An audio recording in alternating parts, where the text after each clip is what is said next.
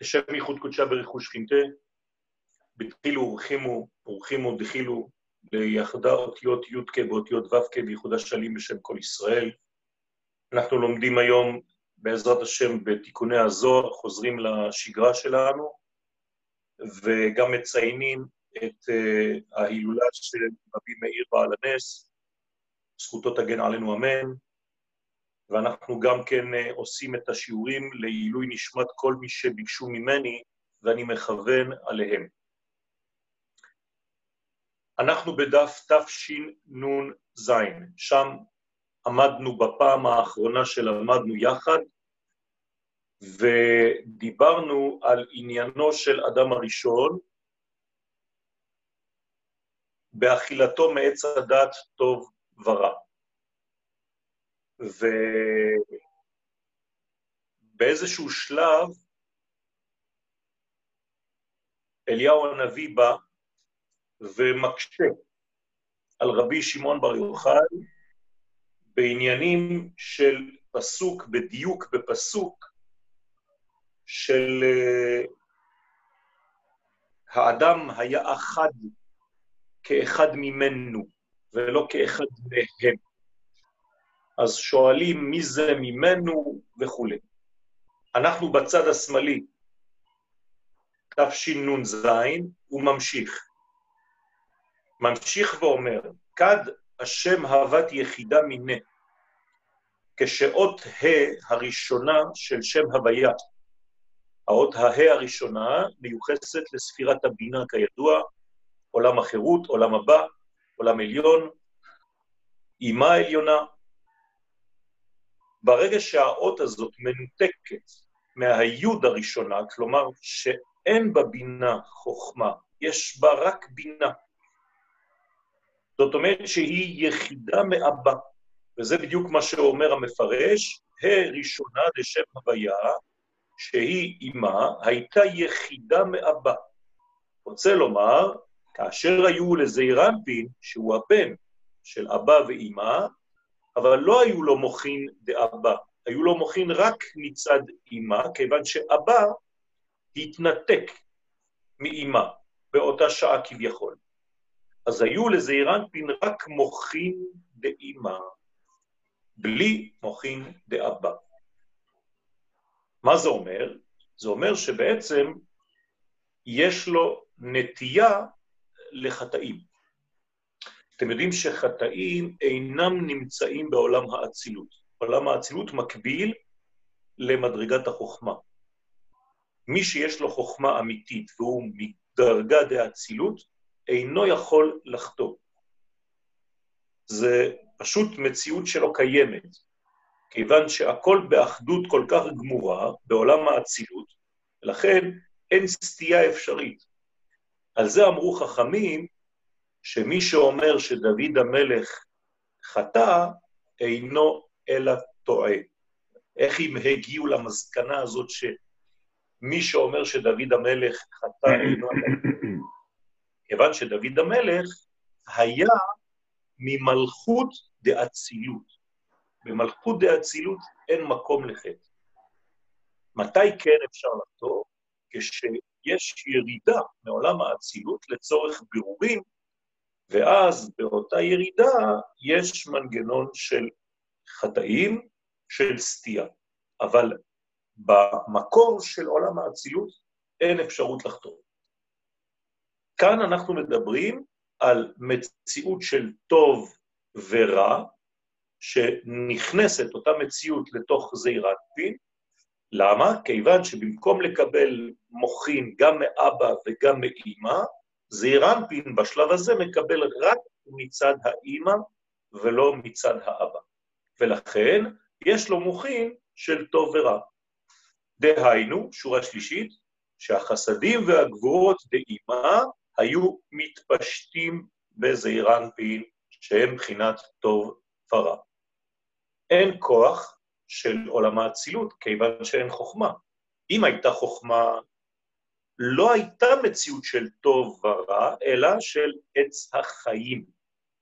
כיוון שלא היה באותו שלב כוח מן החוכמה, לכן מה שחדר בזעיר אנפין, ותכף נראה שזה קשור לאדם הראשון, אז בעצם הייתה בו רק הבחינה של אימה, ששם יש את המונחים ואת המושגים של הטוב ושל הרע, חסדים וגבורות של אימה לבדה, בלי אבא. אז אומר הזוהר, כי מצד יניקת החיצונים מהגבורות, מכניס את הגבורות בשם רע. כלומר, איך אנחנו יכולים לומר על אימה, בכל זאת, זה אורות של אימה, שיש באורות הללו טוב ורע, אלא רק בגלל שיש אפשרות של יניקה. לכן הוא בעצם שייך, כן, את השם הזה, את המושג הזה של הרע, לאותו מצב, כיוון שיש אחיזה אפשרית באותן גבורות שמצד האימה. היניקה נעשית מאותן גבורות, כיוון שהן קרובות מאוד לבניין של החיצונים. ברגע שיצאנו מעולם האצילות, אנחנו כבר בעולם שמתחיל בו הפירוד. ברגע שמתחיל פירוד, יש כניסה לכל מיני כוחות זרים, חדירה לכל מיני כוחות זרים. ולכן צריך להיזהר מהדבר הזה. אז מכניס את הגבורות בשם רע, כלומר, הוא בעצם כינה את הכוחות שנכנסו בזעיר אנפין במושג הזה רע. שכמובן, אם אנחנו רוצים להעמיק במושג הרע, לא מדובר ברע כפי שאנחנו מגדירים אותו היום, אלא במושג של שליטת מנגנוני הגוף על שליטת מנגנוני הנשמה. מהרה זה בעצם משיכה לעניינים גופניים חיצוניים של אהבת המציאות התחתונה שאני נמצא בה. לא רע במושג הגלובלי המעוות שהוא קיבל היום. הדאו דכתיב, זה שכתוב באדם הראשון, וייצר אדוני אלוהים את האדם. מה זאת אומרת? אומר לנו הזוהר הקדוש, וזה מובא גם בחז"ל, מילת וייצר, כיוון שהיא כתובה בשתי יהודים, וייצר, פעמיים יוד, זה רמז לרמוז טרן על שתי יצירות, טוב ורע. רוצה לומר שהאדם נברא ביצר טוב מצד החסדים של אימה, וביצר הרע מצד הגבורות של אימה. הנה, בריאת אדם הראשון, אנחנו עכשיו יודעים מאיפה זה נעשה, האדם נברא מן החסדים ומן הגבורות של הצד שנקרא אימה. והטעם שנברא בטוב ורע, למה זה בצורה כזאת? למינדה מה דהבו גרמין למעבד. כדי לדעת מה שהיו יכולים לגרום ולעשות במעשיהם. במילים אחרות, אדם מניח פוטנציאל של רע, למרות שאנחנו בעולם הבריאה, אימה. לא לשכוח, זה עדיין פוטנציאל, זה עדיין לא מציאות. זאת עוד לא יצירה, זה בריאה. בבריאה יש פוטנציאל, זה ערך אבסולוטי, אבל שעדיין לא קיבל גוון לכאן או לכאן. אבל הקדוש ברוך הוא, כיוון שהוא בורא את האדם מאותו כוח של טוב ורע, כלומר מצד החסדים של אימא ומצד הגבורות של אימא, חסדים טוב, גבורות רע, זה רמז כדי להודיע לאדם מה אפשרי בחייו. כלומר, אומר הזוהר, למען תהיה הבחירה בידו של האדם, ויכיר שאם יזכה, יקבל שכרו. ואם יחטא, יקבל עונשו. וידע כמה קלקול החטא עושה. לא רק של שכר ועונש, אלא גם כן עיוות ונזק וקלקול שכל מדרגה שהאדם עושה יכולה להביא חס וחלילה למציאות כולה. לאו דווקא לעצמו, אלא לכל היקום.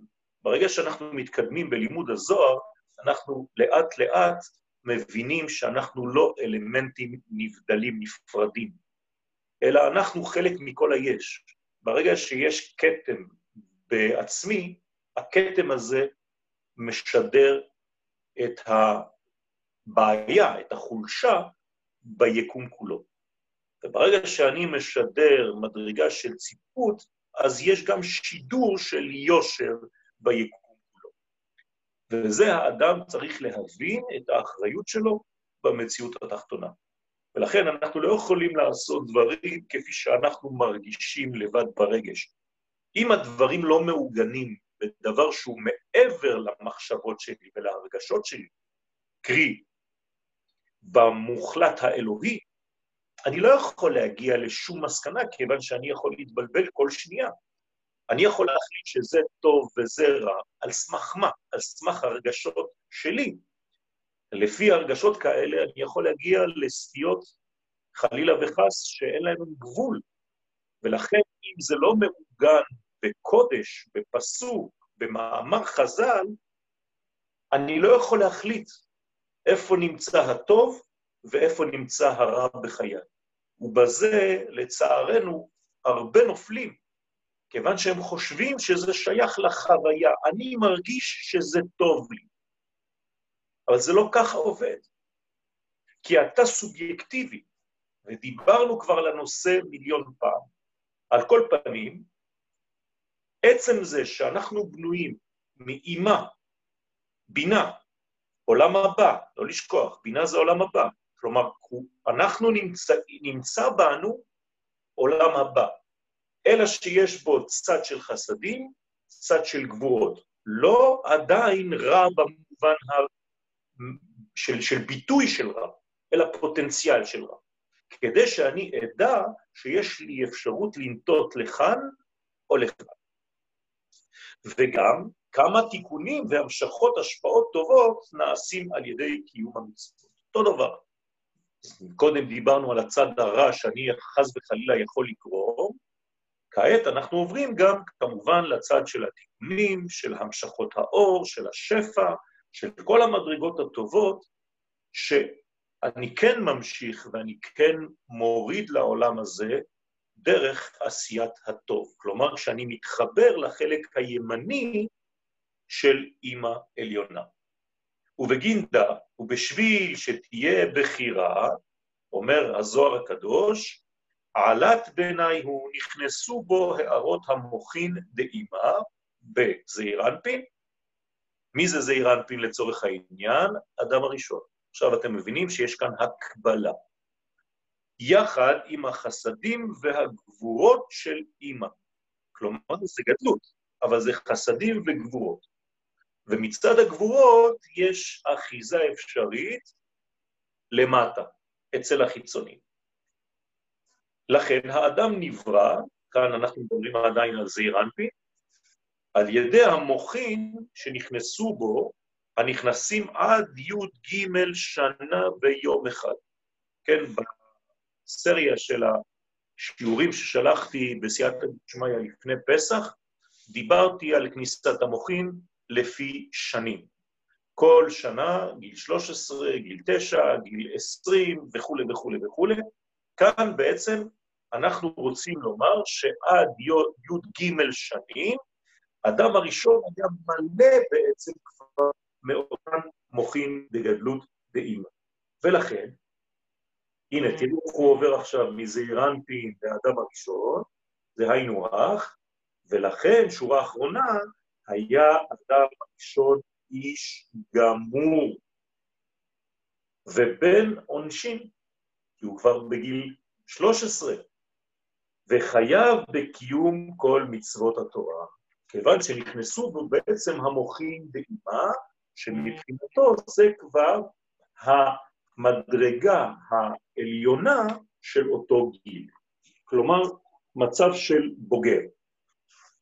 הוא ממשיך ואומר, בתר דחב אדם ביצירה, הבעיה עכשיו זה שאחר שחטא אדם הראשון, שהיה יציר כפיו של הקדוש ברוך הוא, יציר כפיו, עולם היצירה, וגופו היה מעולם היצירה.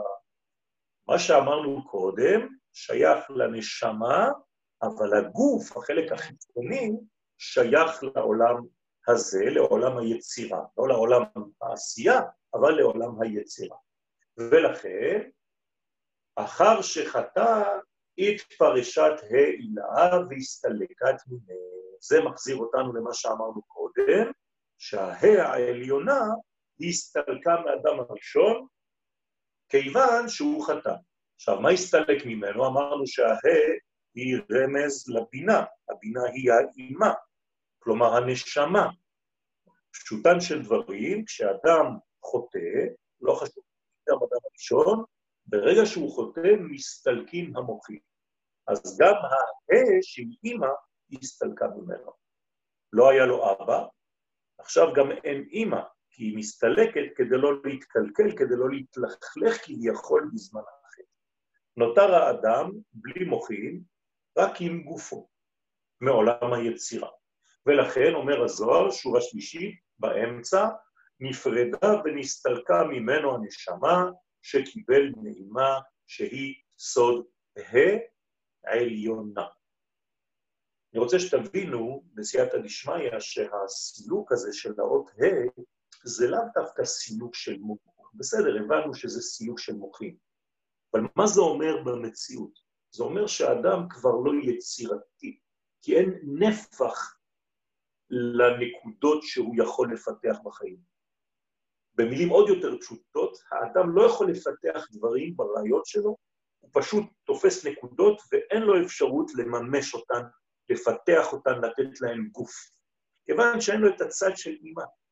הצד של אימא, כמו האות ה', שהיא בעצם קובייה, היא נפח. מאיפה יצאה הקובייה הזאת, הנפח הזה? מהאות י'. אבל אם אין י' וגם אין ה', כיוון שהיא מסתלקת, האדם נותר ללא יכולת התפתחות, ללא יכולת תפיסת מקום בעולם, כיוון שהוא לא יכול לפתח שום רעיון, אפילו לא לתת לו צורה של גובה, של עומק, של עובי.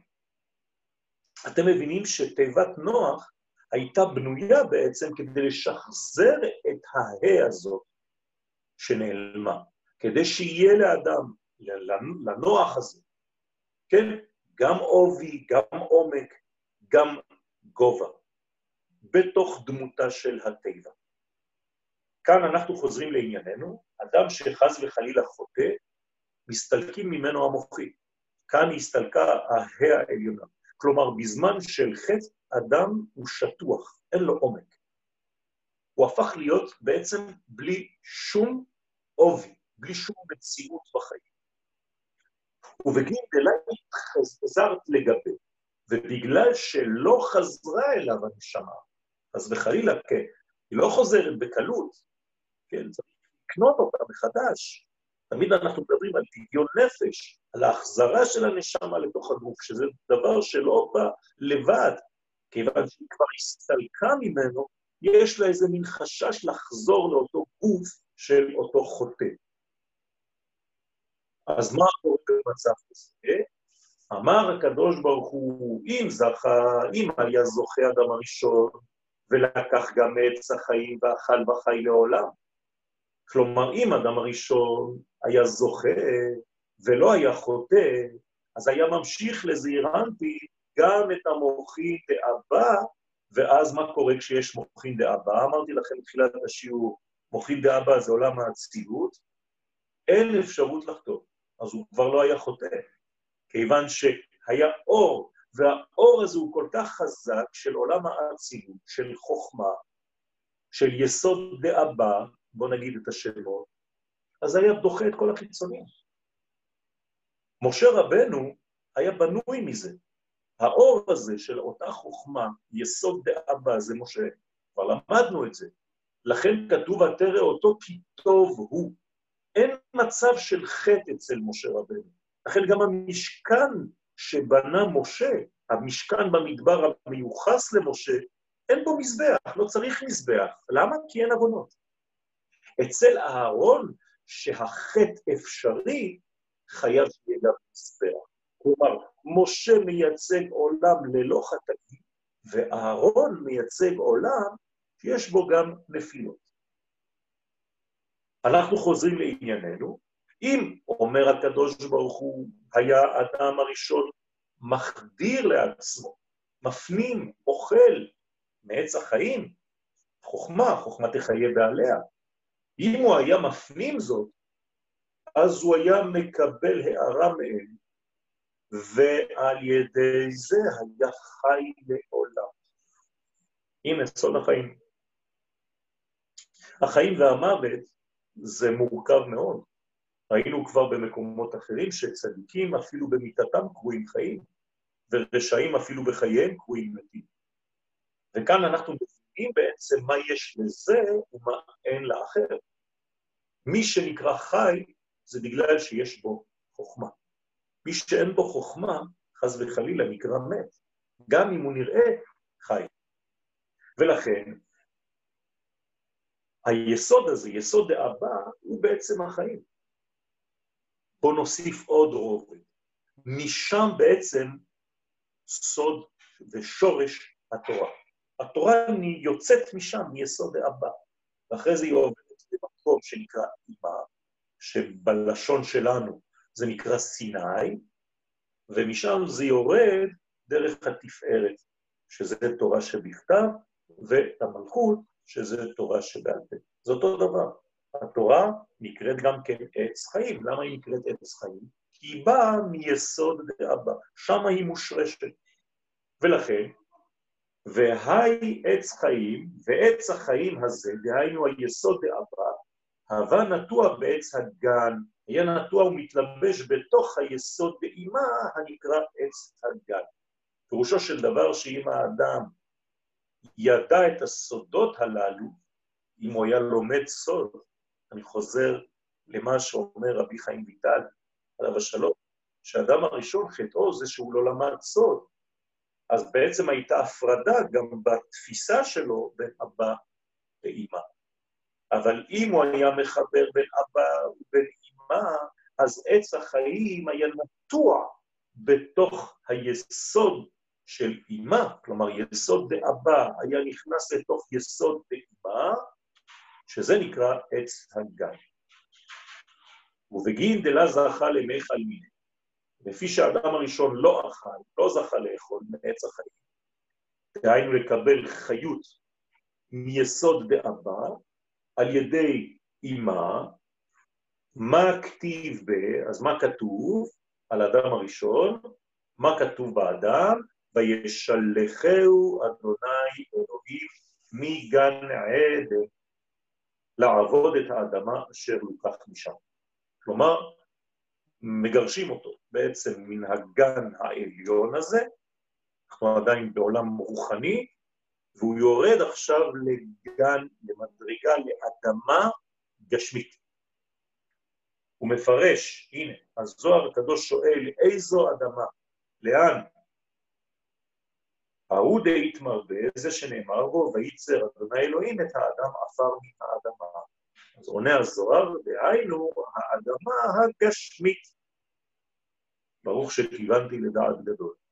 שמשם נעשה והתגשם גופו אחר שחטא. אז יש לנו כאן מעבר מאדמה עליונה לאדמה תחתונה. באדמה העליונה העבודה הייתה לאכול מעץ החיים, ולא לאכול מעץ הדעת.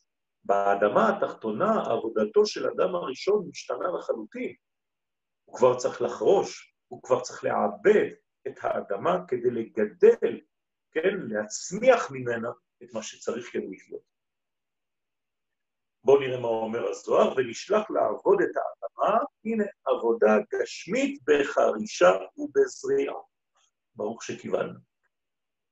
במקום שמקודם היה בגן עדן בעובדה, שזה כבר מדרגה אחרת, במצוות עשה, ולשומרה במצוות לא תעשה.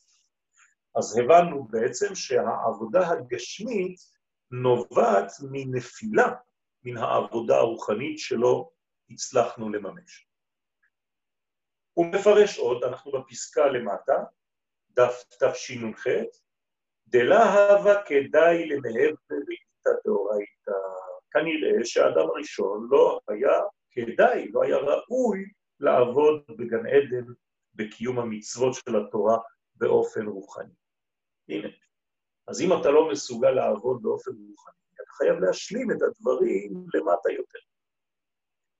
כיוון דלה נתיר בה, כיוון שלא שמר בגן עדן את מצוותיה. דהיינו את עץ הדעת טוב ורע.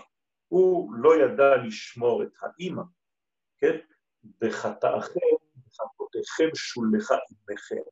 לאו דווקא המלכות לבדה, אלא גם כן המלכות העליונה שהיא בינה. באיסור, דהיינו באיסור אכילת עץ הדעת. זה בעצם האיסור. דרך אגב, מאיפה אה, בא לו העניין הזה של האכילה? מאותו נחש.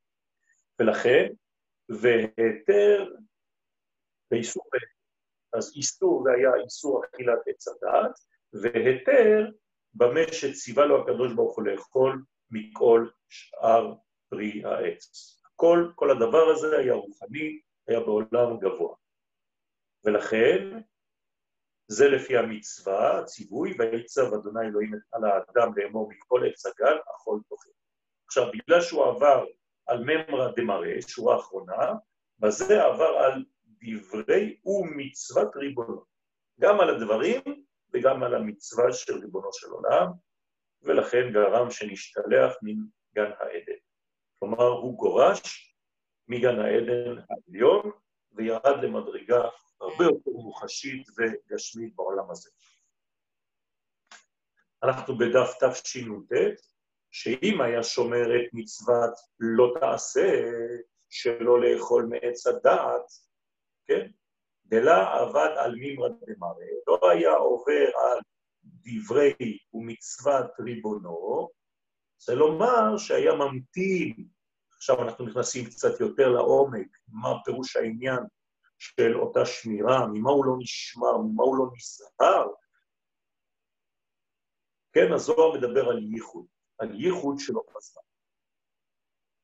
ייחוד שלו בזמן אה, אינו סתם עניין של מה בכך שאדם וחווה התייחדו לפני כניסת השבת, כי על זה הוא הולך לדבר.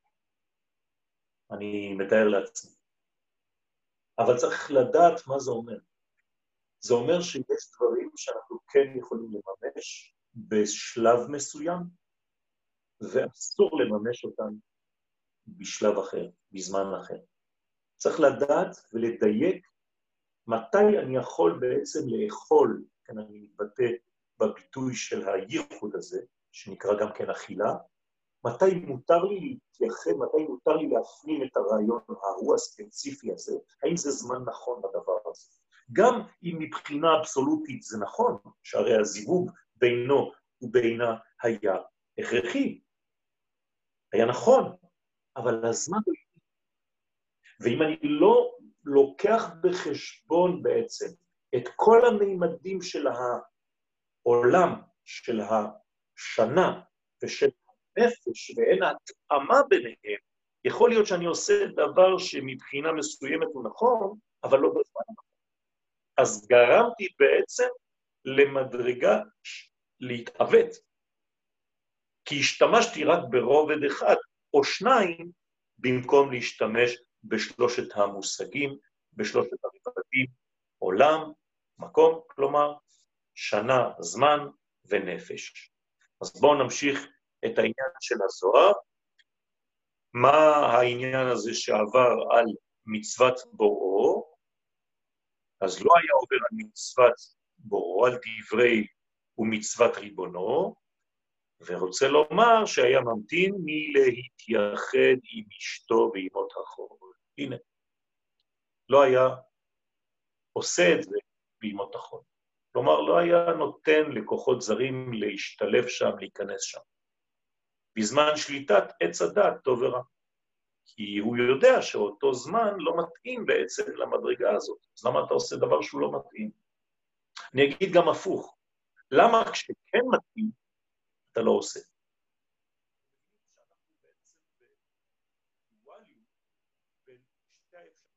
שתי המדרגות הללו. או שאני עושה דבר שלא בזמנו, או שאני לא עושה דבר שהוא כן. ולכן היה מתייחד בליל שבת. אם הוא היה ממתין למקום הנכון, לזמן הנכון, הוא היה ממתין לליל שבת, אז היה מתייחד, ובליל שבת, שוב אנחנו חוזרים לאיזה עולם? עולם האצילות. כלומר, לחוכמה, ששם אין חשש, יש דחייה, סילוק, ואפילו שהכוח הזה מכלה את החיצונים, לא רק מסלק. כמו שאמרתי לכם, שבעולם אצילות אין מקום לחטא, אותו דבר גם כן בשבת. שבת זה עולם האצילות, זה אותו עניין. לכן משה שמח ביום השבת, ישמח משה במתנת חלקו, מה המתנה שלו? למה אנחנו מזכירים את משה רבנו בתפילת העמידה בשבת? כיוון שהוא מתאים לאותה קומה. זה הקומה שלו. לכן הוא מקבל, לכן הוא נותנים לו, לכן הכל, גם מתן תורה היה בשבת, לא סתם. לכן היה צריך להמתין לליל שבת. אז לא הייתה שום אחיזה אל החיצונים בייחוד ההוא. ולקח גם מעץ החיים, והוא שהיה מקבל חיות מיסוד דאבא הנקרא עץ החיים. אדם שנוגע באותה מדרגה, שנפגש עם אותו רובד, עם אותה עליונות, הוא כבר רואה את החיים בצורה אחרת, ולכן הנפילה אצלו הרבה פחות אפשרית.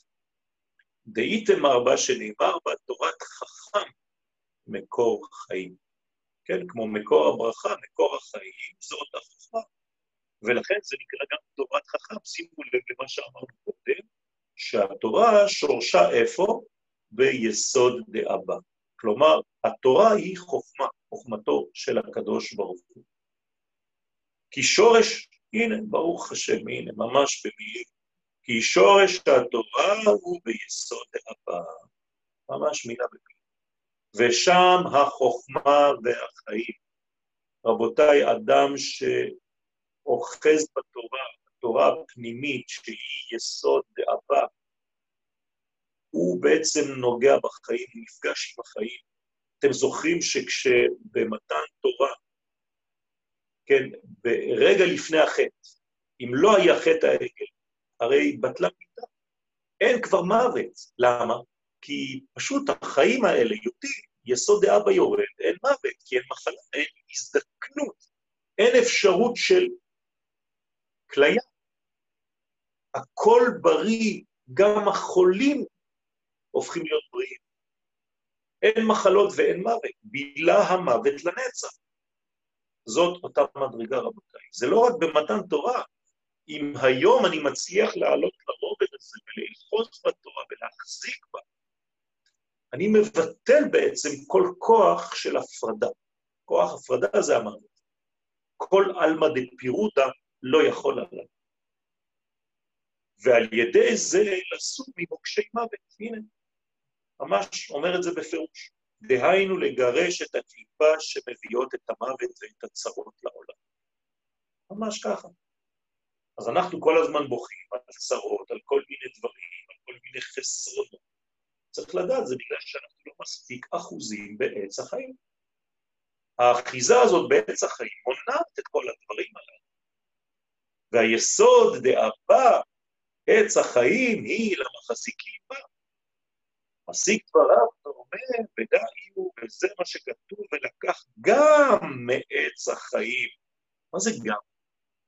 נראה מיותר, נכון? הגם הזה. ולקח מעץ החיים. אני חושב, לעניות דעתי, שהגם הזה מוסיף על מה שכבר היה לו. כלומר, מה היה לו? היה לו רק מצד האימא. אמנם חסדים וגבורות דאימא. את זה הוא לא צריך לסלק. ועכשיו הוא צריך גם את המדרגה העליונה, שהיא בעצם יסוד האבא, שזה סוד החיים.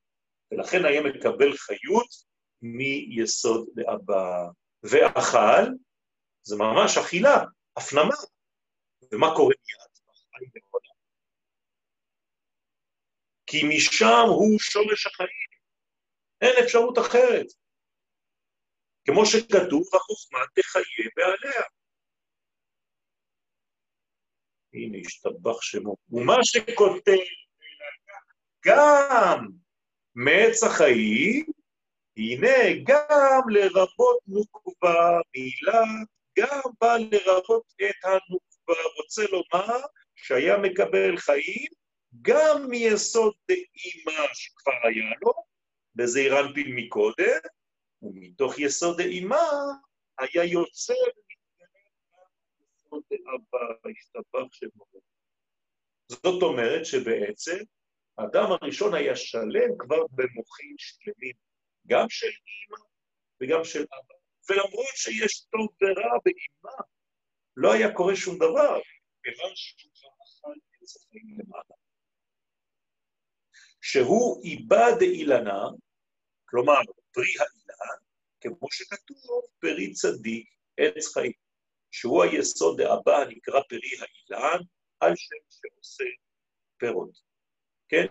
לא רק שהוא חי, אפשר לדייק ולהוסיף עוד רובד כאן, אלא החוכמה לא רק מחיה, אלא היא גם כן מאפשרת לו לפרוט ולרבות ולתת ולהשפיע, כלומר להחיות אחרים. זה חידוש. אותם חיים, מאיפה הם באים? מעצם העובדה של ההתחדשות. וההתחדשות הזאת בעצם מולידה אצלו גם כן חוכמה מיוחדת, גם שמחה, גם בריאות, גם חיים באופן מושלם, באופן מוחלט של המילה הזאת, של המושג הזה בכלל. אם יש שאלות, עד כאן אפשר כמה שאלות ונמשיך. אם לא, אני ממשיך.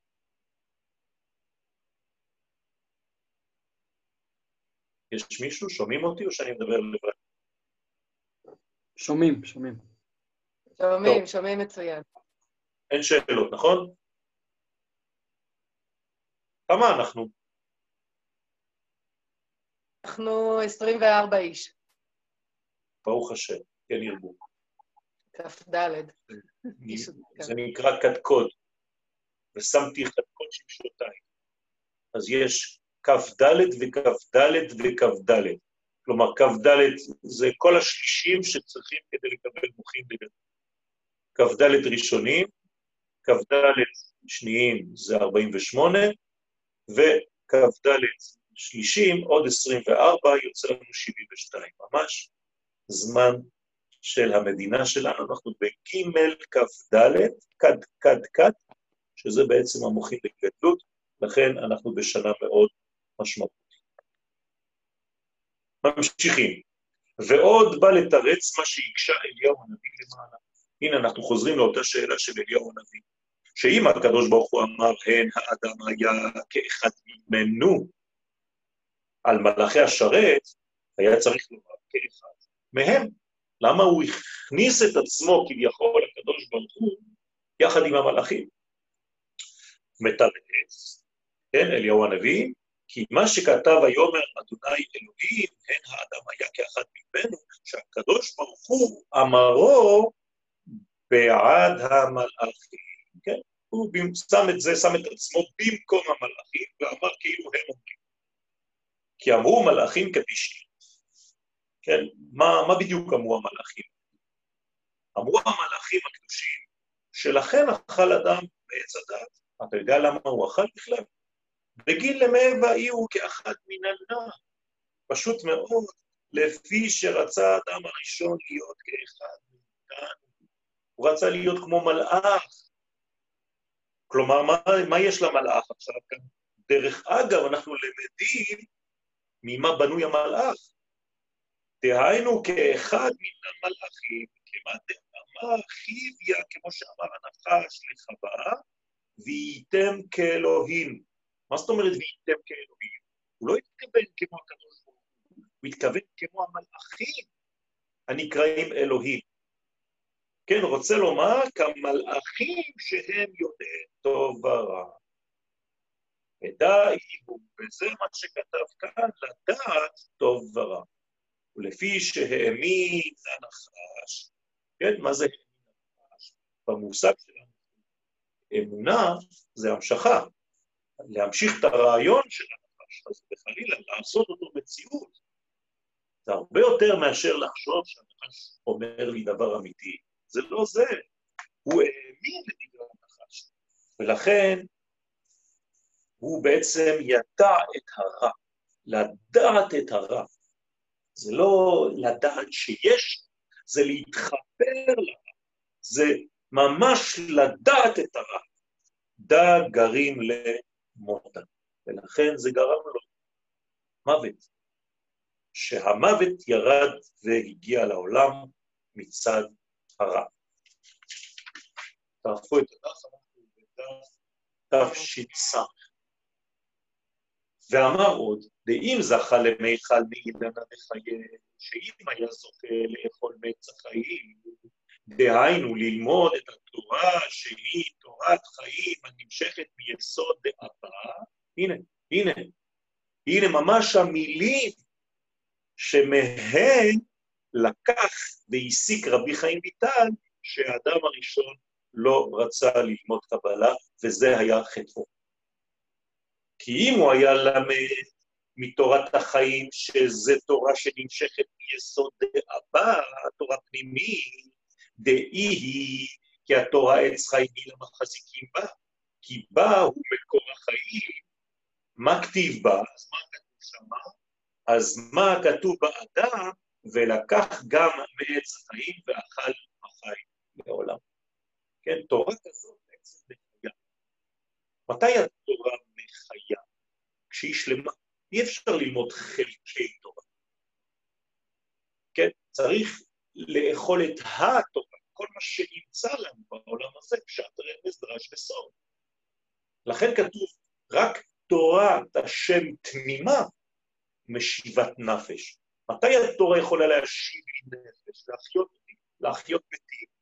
ברגע שהיא תמימה, ברגע שהיא שלמה. ולכן היה אוכל והיה חי לעולם. ועל זה אמר רבי שמעון, ואילון לעינון למניחים להשתנה באורייתא. אוי להם לאותם בני אדם המניחים מלעסוק בתורה. אנחנו יודעים גם כן באיזו תורה, כן, על איזו תורה הוא, מת, הוא, הוא, הוא מתכוון.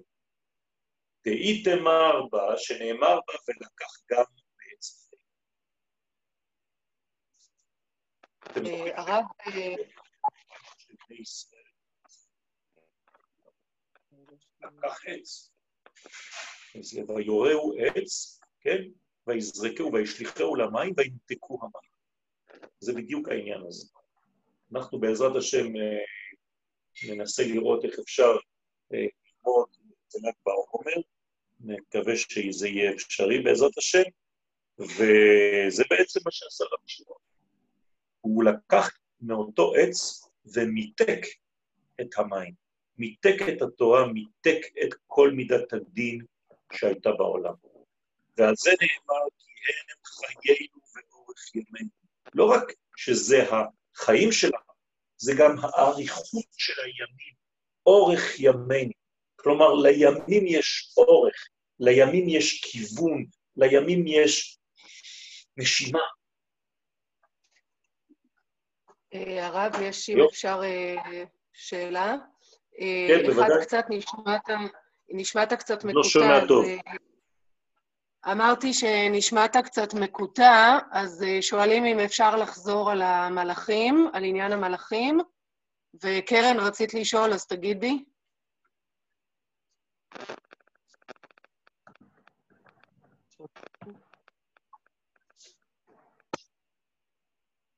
שומעים אותי? הלו? כן. כן, שומעים. אה, שומעים? אוקיי. הרב, רציתי לשאול, הרב אמר שבעצם אה, האדמה העליונה אה, זה כיוון אחד, רמה מסוימת, והאדמה התחתונה היא הכיוון השני. במקביל, אם אני הבנתי נכון, יש את העניין הזה של המלאכים, שמצד אחד המלאכים הם רמה עליונה, ואנחנו האדם רמה אחרת. עכשיו, בסופו של יום, החיים עצמם הם ברמה של המציאות.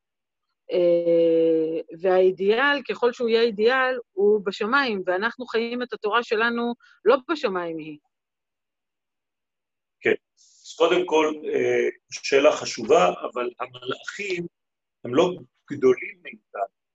המלאכים, הפנימיות שלהם הרבה יותר נמוכה מהפנימיות שלנו. החיצוניות של המלאכים, הגוף שלהם, יותר זך מהגוף שלנו, אבל הפנימיות, אנחנו הרבה יותר גבוהים. לכן המלאכים, למרות שאנחנו חושבים שהם עליונים מאוד, זה רק במובן החיצוני של הדבר. במובן הפנימי, עם ישראל הרבה יותר גבוה מהמלאכים. שהרי המלאכים הם בעצם בסופו של דבר מלאכים, כן? מלאכים זה לשון גן מאכל. זה דבר שהוא בעצם המשכיות כמעט רובוטית. למרות שיש גם כן ידיעה של טוב ורע, אבל זה רובוטי, הם עושים את הטוב. זה נקרא עושי רצונו. אנחנו הרבה יותר גבוהים, ולכן אנחנו במדרגה הרבה יותר נמוכה בעולם. ואם אנחנו יורדים לעולם הזה, זה לא בגלל שאנחנו גבוהים מהמלאכים, להפך. אנחנו כל כך גבוהים שאנחנו מסוגלים לתקן גם את העולם הגשמי. אנחנו לא מתייאשים ממנו. מי שפוחד מהעולם הגשמי זה דווקא המלאכים. זה דווקא המרגלים שפחדו בגלל שהם התייאשו מהאפשרות בכלל לתקן את עולם החומר. לכן זאת היהדות של הגלות. ממה פוחדת היהדות הגלותית? מהירידה לחומר של ארץ ישראל, מן העיסוק בדברים המאוד מאוד לכאורה לא קשורים. פוליטיקה, צבא, כלכלה. זה בדיוק העניין שאנחנו באנו ואנחנו אומרים לקדוש ברוך הוא, אנחנו מסוגלים, לכן שלחת אותנו למקום כל כך נמוך, כיוון שאנחנו כל כך גבוהים. כן, תמיד החסידים... אז זאת בדיוק השאלה, זאת בדיוק השאלה, הרב. זאת בדיוק השאלה. שאם בעצם הרב אומר שבאידיאל היה צריך להיות אחרת, ואנחנו בעצם נמצאים במקום שהוא לא האידיאל, אבל בסופו של יום אנחנו מקיימים יום-יום את רצונו של הקדוש ברוך הוא. מי אמר שאנחנו על... לא במקום, מי אמר שאנחנו לא במקום שהוא האידיאל? לא, הרב אומר שהייתה את הארץ העליונה ואת הארץ התחתונה.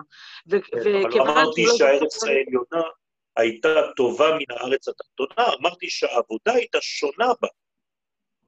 ולכן אדם. אוקיי. הראשון בחר בעצם לרדת לארץ התחתונה כדי לתקן עוד יותר נמוך את הערכים העליונים ולהביא אותם למטה. כי בסופו של דבר... כי בסופו של דבר אדם הראשון מבין שכל העבודה האמיתית זה דווקא למטה יותר. אז במרכאות, שמה שאמרנו בשיעורים הקודמים, שהוא עשה בכוונה תחילה, כדי להראות לקדוש ברוך הוא, אל תשאיר אותי בעולם רוחני לתקן מצוות עשה ולא תעשה מבחינה רוחנית. אני רוצה לרדת למטה לחומר ולהראות לך, הקדוש ברוך הוא, כמה אני מסוגל לשלוט על החומר הזה, ובסוף ההיסטוריה, גם אם אני לא הצלחתי, אני ירדתי בכוונה תחילה, בסוף ההיסטוריה, הילדים, הנכדים, הצאצאים שלי, יצליחו. אוקיי. תודה רבה. הרי תמיד אנחנו מזכירים בשיעורים שלנו שכל עוד ולא ירדנו לעולם מינרלי, כלומר לאבנים, לא מעניין אותנו בעצם בית המקדש כמו שהוא היה במדבר, כיוון שהיה חסר בו האלמנט התחתון ביותר, הדומם, האבן. היו בו קרשים, שזה רק צומח, היו בו חיות, שזה רק חי, אורות. אבל מה עם הדומה? אלא שבמדבר אנחנו כל כך פחות גדולים מארץ ישראל, שהאור העליון לא יכול לרדת עד האבן. בארץ ישראל, ולמרות כל מה שאנחנו רואים מבחינה חיצונית, אנחנו הולכים לבנות בית מקדש עם אבנים, שזה אומר קידוש העולם התחתון ביותר המינרלי. אפשר שאלה? בבקשה. כן, אבל תדברו חזק יותר, אני לא שומע. אם לא, אז אתם תראו את האוזניים שלי בזום. למלאכים בעצם לכל מלאך, אני מנסה להבין, לכל מלאך יש תפקיד אחד בעצם, נכון? זאת כן. אומרת, אנחנו כאדם יכולים לבצע יותר ויותר דברים כפוטנציאל. מלאך צריך לבצע, דוגמה, מלאך הרפואה רק על הרפואה, או שאני טועה במקום הזה. נו, מה השאלה? אז, אז לכל מלאך יש תפקיד אחד. אז יכול... מה השאלה? האדם הוא יותר גבוה ויש לו את כל האפשרויות לעשות את כל הפוטנציאל. למלאכים יש את התורה, יש את הקבלה, יש את התורה, או שהם רק, יש להם תפקיד כמו... יש להם. את התורה הפנימית, אין להם את התורה החיצונית. ולכן משה, כשהוא, אומרים לו המלאכים, אה, כשהמלאכים אומרים לקדוש ברוך הוא, "מה אנוש כי תזכרנו, למה אתה נותן להם תורה? תורה גנוזה כל כך גבוהה, תשאיר אותה אצלנו. מה עונה להם משה? האם יש לכם גנבים? לא. אז התורה לא מתאימה לכם, כי בתורה כתוב לא תגנוב, ואתם לא גונבים. מה זה אומר? זה אומר שיש באפשרותנו לגנוב, אתם אין לכם בכלל אפשרות כזאת. ואם אני לא גונב, אז אני הרבה יותר גבוה מכם. התשובה הזאת של משה מכניעה את המלאכים, הם לא יכולים כבר לענות, ולכן הקדוש ברוך הוא משחרר את התורה, ואומר למלאכים, ראיתם? הוא ענה לכם. אז נכון שיש לנו את כל האפשרויות. מצד שני, יש לנו גם אפשרויות לרדת, כיוון שככל שאתה גבוה יותר, אתה כולל גם את כל מה שנמוך. כלומר, יש בי בהמה, יש בי חיה, יש בי צומח, יש בי דומה. ואם אני לא מצליח להגביר ולהשליט את היצרים הפנימיים, האלוהיים, אז כל המדרגות הנמוכות, החלק הרע שבהם, הופך להיות דומיננטי. כלומר, אני הופך להיות כמו הרשעות של האריה. אני הופך להיות כמו הקוצים של עשבי הפר. אני הופך להיות עם לב קשה כמו אבן, במקום שאני בעצם אתפוס את כל המנגנונים הטובים של כל האלמנטים הללו. כלומר, אנחנו בעצם נמצאים באיזה מציר שכל הזמן מאפשר לנו, כן, את ההחלטה. זה בסדר? אז אנחנו ממשיכים. על זה נאמר, כי הם חיינו באורח ימינו. כלומר, הזרמת רצונו, כן, דרכנו, בקיום המצוות של התוכן. דהיינו, איבד דאילנה, המצוות שהן הפירות, בעצם דאית מרבה שנאמר, ואכל וחי לעולם, שרק לימוד התורה וקיום מצוותיה, כן, כל זה זה נקרא חיים לעולם. גם בעולם הזה וגם בעולם הפנימי שנקרא עולם. כלומר, אנחנו אמורים, בגלל היותנו עשויים משני החומרים, להיות בשני עולמות יחד. זה החידוש. המלאכים, כשהם יורדים לעולם הזה, הרי שני מלאכים ניסו לרדת לעולם הזה, עזה ועזאל. גם הם טענו, היית נותן לנו את העולם, היינו מסתדרים יפה, לא כמו בני האדם שהם כל הזמן נופלים. אמר להם הקדוש ברוך הוא בכבוד, בואו נראה מה אתם מסוגלים לעשות, בואו תרדו למטה. כשהם ירדו למטה, הם נפלו. וכי למה הם? פשוט אין להם את הכלים המאפשרים להם להתמודד עם עולם החוק. ולכן הם לא יכולים להחזיק מעמד. וזה הסוד הגדול של העולם הזה והעולם הבא. אנחנו גשר בין העולמות. לא לשכוח, תמיד נחזור לעניין, מה הקדוש ברוך הוא רצה בסופו של דבר. לברוא את העולם, ובתוך הבריאה הזאת, להגשים את הרעיונות האלוהיים בעולם הכי הכי נמוך שיש. זה נקרא בניית בית המקדש, דרך אגב. אנחנו כאן אה, נכנסים לרובד של שימוש בשמות קודש, כלומר של השפעות. איך אני יודע את זה? פשוט אני רואה שכשכתוב בקטן ככה, זה כבר עניין שאומר לי דרשני. זהירות, אנחנו עכשיו במוקש, אז להדק חגורות. בואו נראה מה, במה מדובר. הנה מכאן דורש רבי שמעון בעניין איסור חמור לכל אדם, שכדי לשנות את הטבע הוא עוסק בחוכמתו בהשוואת מלאכים. בדיוק מה שאמרתי לך. ששורשם בקדמת נור. זאת אומרת שיש מלאכים, שאם אני משביע אותם כדי לאפשר לי לעשות משהו במציאות, ויש אנשים שעושים את זה, אומר רבי שמעון בר יוחאי, צריך מאוד מאוד מאוד להיזהר, זה רק אנשים שהם בגובה מיוחד שיכולים לאפשר לעצמם לעשות את הדבר הזה. ובהשתמשות בשמות הטומאה. כן, יש שמות גם כן, קומבינציות, צירופים של אותיות, שמולידים כל מיני כוחות של טומאה, וזה מקדם אנשים בכל מיני דברים בעולם הזה. יש אנשים שמשתמשים בזה כדי להרוויח כסף, יש אנשים שמשתמשים בזה כדי להרוויח כוח ושלטון על אחרים וכולי וכולי וכולי. דרך אגב, לא רק בעם ישראל, כן? גם אצל אומות העולם, אצל המוסלמים, להבדיל, יש את הסופים, שהם גם כן עוסקים בכל הדברים האלה. הוא בכלל במזרח הרחוק, שכל הדברים האלה קיבלו מאברהם אבינו. את כל הכוחות האלה, זה נקרא שהוא נתן מתנות לפני הפילגשים. על כל פנים, אומר הזוהר, ובהמשך המאמר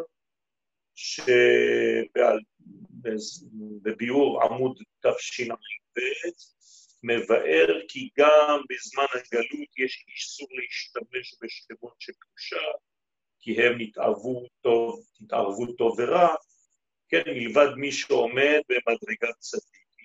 זה התנאי, צריך להיות במדרגת צדיק. מה זה צדיק? צדיק זה מי שמסוגל לקשר ולחבר עולמות, אה, זכר ונקבה, בכל מדרגה. שעל ידי כוונתו בתורה ובמצוות מברר את הטוב מן הרע. מי שאין לו חוכמה אלוהית, הוא לא יכול לעשות את הבירורים הללו. הרי אתם זוכרים שהבירורים נעשים בחוכמה, נכון? במחשבה יתבררו. מי שאין לו חוכמה, אסור לו לעסוק בכל הדברים האלה. ולכן חס וחלילה הוא גם גורם מיתה לעצמו. לכן רק מי שיודע לעשות ייחודים וגורם ייחודים בעולמות הקדושים, העליונים, ממשיך את השפע בכוונותיו בכל הסקירות העליונות. ממילא זוכה גם שהטבע מתנהג כרצונו. זאת אומרת שאדם כזה, אם הוא רוצה שינוי טבעי בשלב מיוחד בחיים שלו, אז זה קורה. למשל, כן, דוגמה, רבי שמעון בר יוחאי עליו השלום, ששבוע הבא תהיה העיקה שלו, זכותו תגן עלינו, אומר הזוהר שביום הפטירה שלו, בל"ג בעומר, הוא דחה את היום. היום המשיך הרבה יותר ממה שהיה אמור להימשך. כלומר, השמש לא שקעה. הוא ביקש את זה. והטבע פשוט נענה לו. כדי להגיע למדרגה כזאת, כן, זה, זה, זה בכלל דבר פסיכי, כן? להבין שזה קיים בכלל. ויש אפשרות כזאת, אבל זה לא משתנה. ולפי שמאמר זה הוא מאמר שורשי, ומוכרח לדעת לכל העוסק בלימוד חוכמת הנסתר, חייבים לעבור דרך השלב הזה, על כן, תן עיניך ולבך. אתה צריך ללמוד את, החט, את הקטע הזה, תן את הלב שלך גם לדבר הזה, ובסייעתא דשמיא תמצא בו נחת. כן, זה מה שמאחל לנו הזוהר הקדוש, אמן כן יהי רצון. ובסוף התיקון, בביאורנו, חזרנו וסיכמנו ראשי פרקים וכו' וכו'.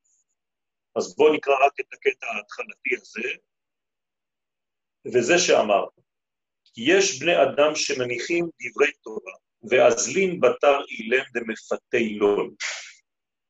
כלומר, מניחים דברי תורה אמיתית, שורשית, והולכים אחרי אלו שמפתים אותם לעסוק בהשבעות שמות המלאכים והשדים, שבהם בעץ הדעת טוב ורע. כלומר, יש אנשים שהולכים להשביע, לקשור, להשביע זה להכניס לעולם של שבע. כן, מדרגות שהן מצד השמונה, אתה מוריד אותם וקושר אותם, חונק אותם, כן, מרתק אותם, אונס אותם. אתה שולט עליהם. וזה דבר מאוד מאוד מאוד חמור, ומי שחס וחלילה מתעסק עם הדברים האלה, הוא לא במדרגה, אוי ואבוי. ולכן כל הדברים האלה צריך לדעת שהם מסיטרא דנחש הקדמוני. מצד הנחש הקדמוני שפיתה את אדם הראשון לאכול מעץ הדעת כדי לדעת טוב ורע. כלומר, הנחש כל כולו היה בנוי מאותו סגנון של דברים. כלומר, הוא עשה כל מיני דברים כדי להוריד את אדם הראשון מקומתו.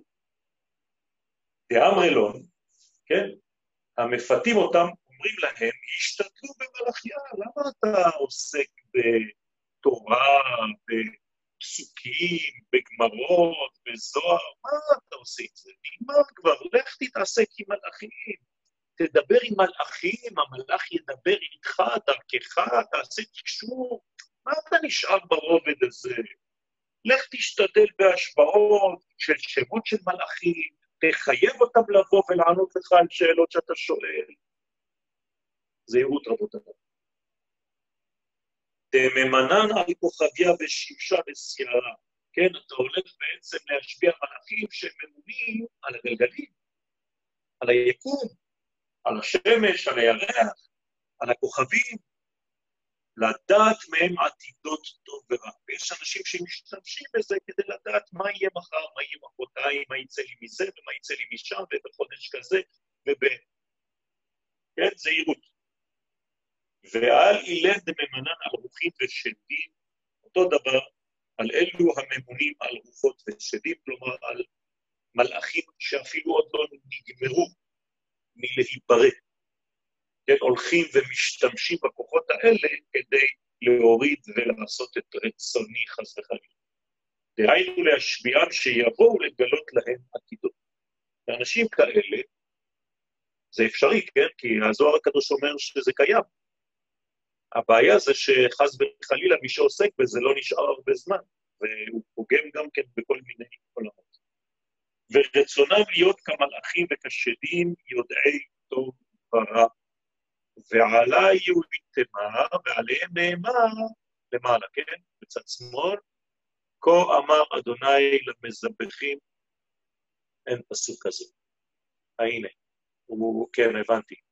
הפסוק הזה בעצם בנוי משני פסוקים. משני מקורות.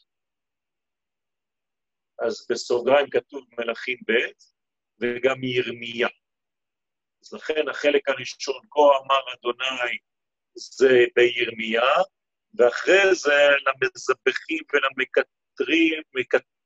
כן, מקטרים לכוכבים ולמזלות, לשמש ולירח, ולכל צבא השמיים אשר לא ציפיתי, זה בעצם לקוח ממלכים ב'.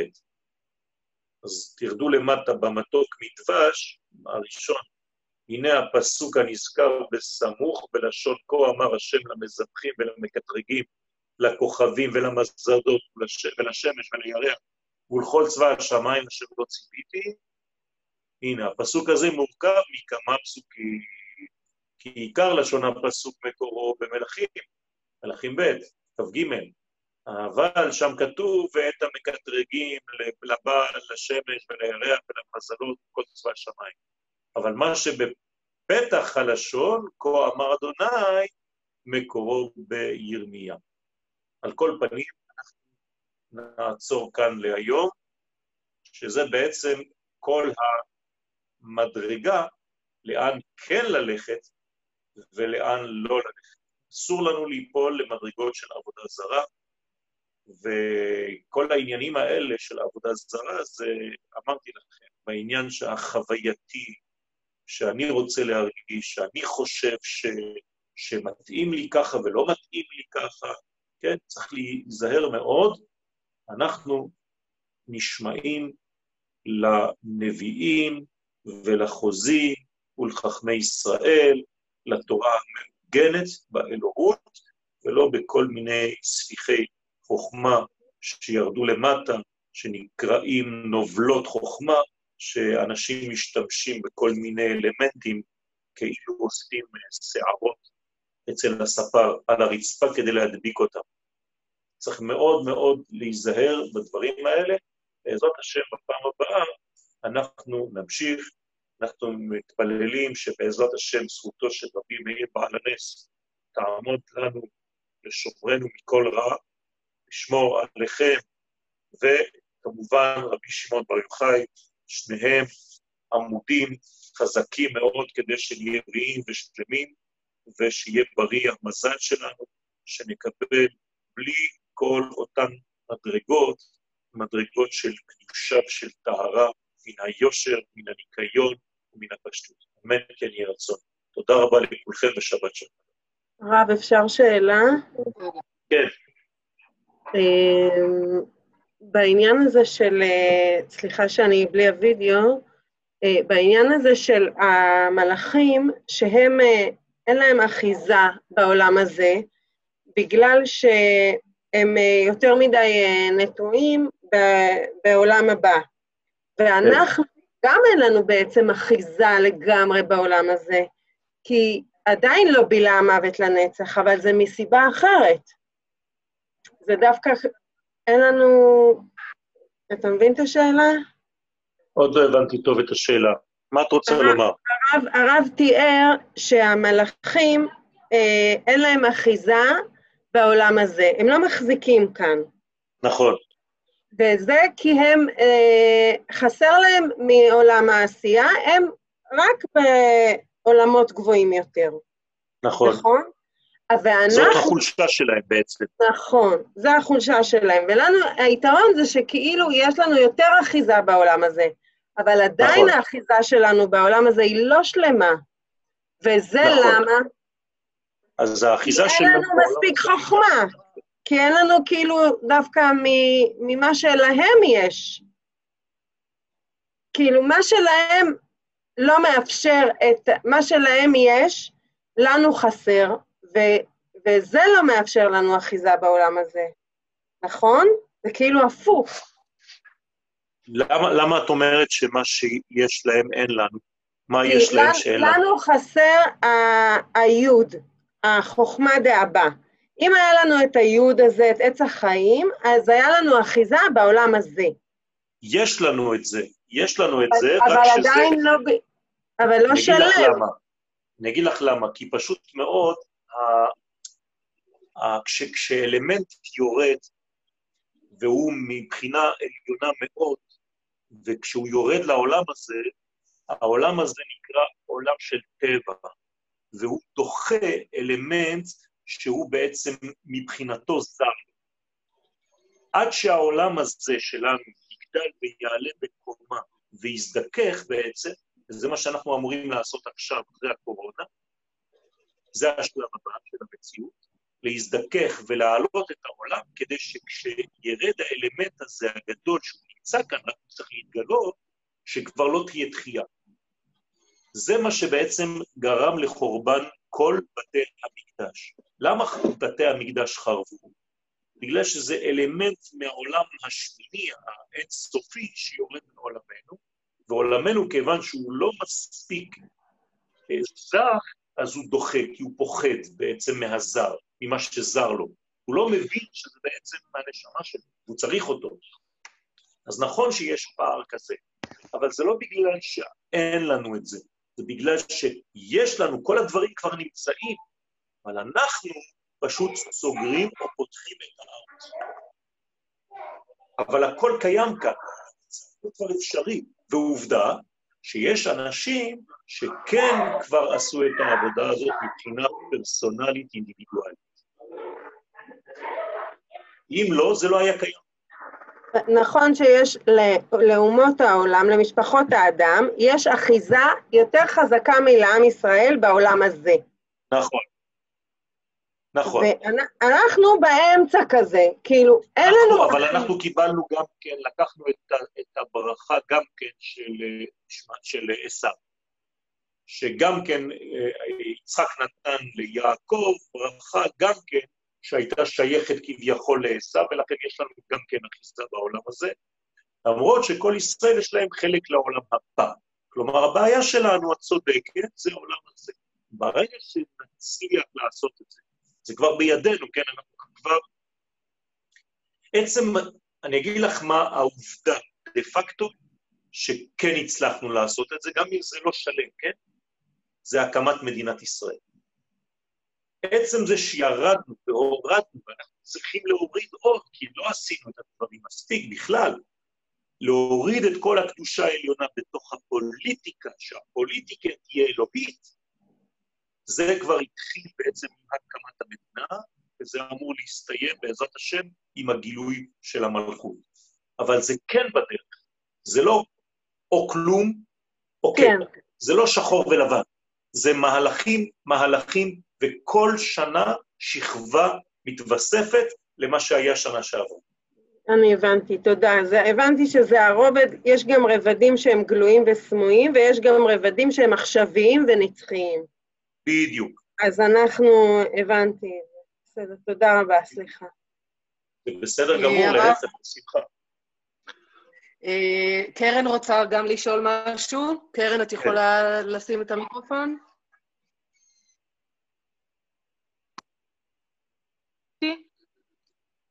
הרב, כן, שומעים אותי? אוקיי, כן.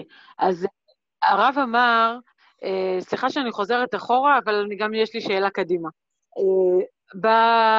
הזוהר כותב שאם האדם זכה, אז הוא יהיה ב, ב, אה, ב, בעץ החיים. אם הוא לא זכה, הוא חוזר לעץ הדת. הרב אמר שזו בחירה של האדם להיות בעולם הגשמי.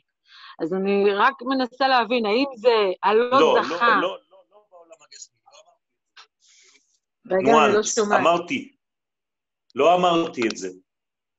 אמרתי שהאדם יש לו בחירה או להיות שפוט על ידי החומר עצמו, או להיות שפוט על ידי הרוח. הגמרא במסכת ברכות אומרת את זה. יצר הרע שופט את הרשעים, ואת הצדיקים יצר הטוב שופטן. מה זה אומר?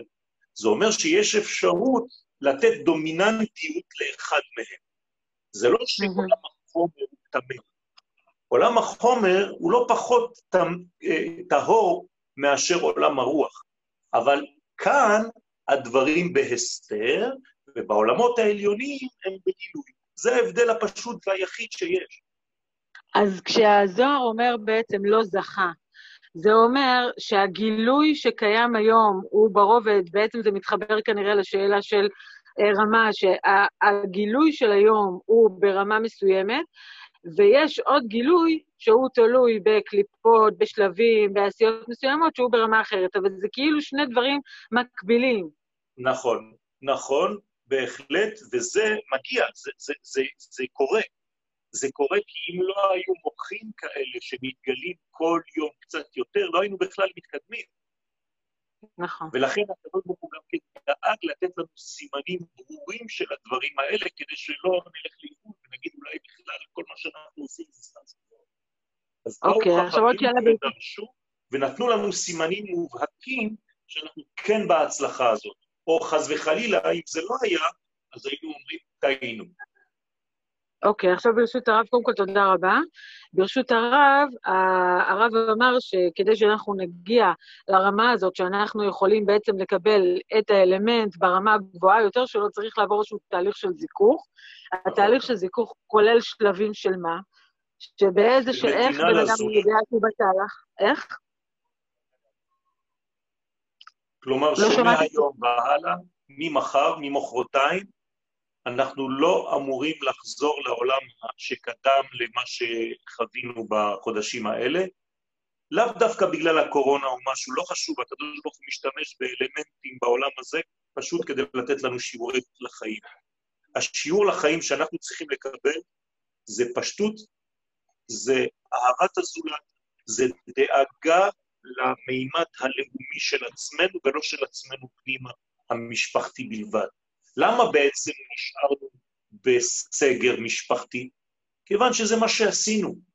זה מה שעשינו לפני.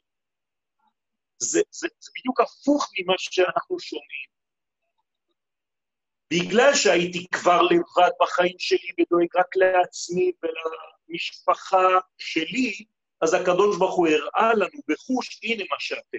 כל אחד והמשפחה שלו, כל אחד ואימא שלו, כל אחד והילד שלו, כל אחד והוא בעצמו. לא אכפת לכם מהשכן.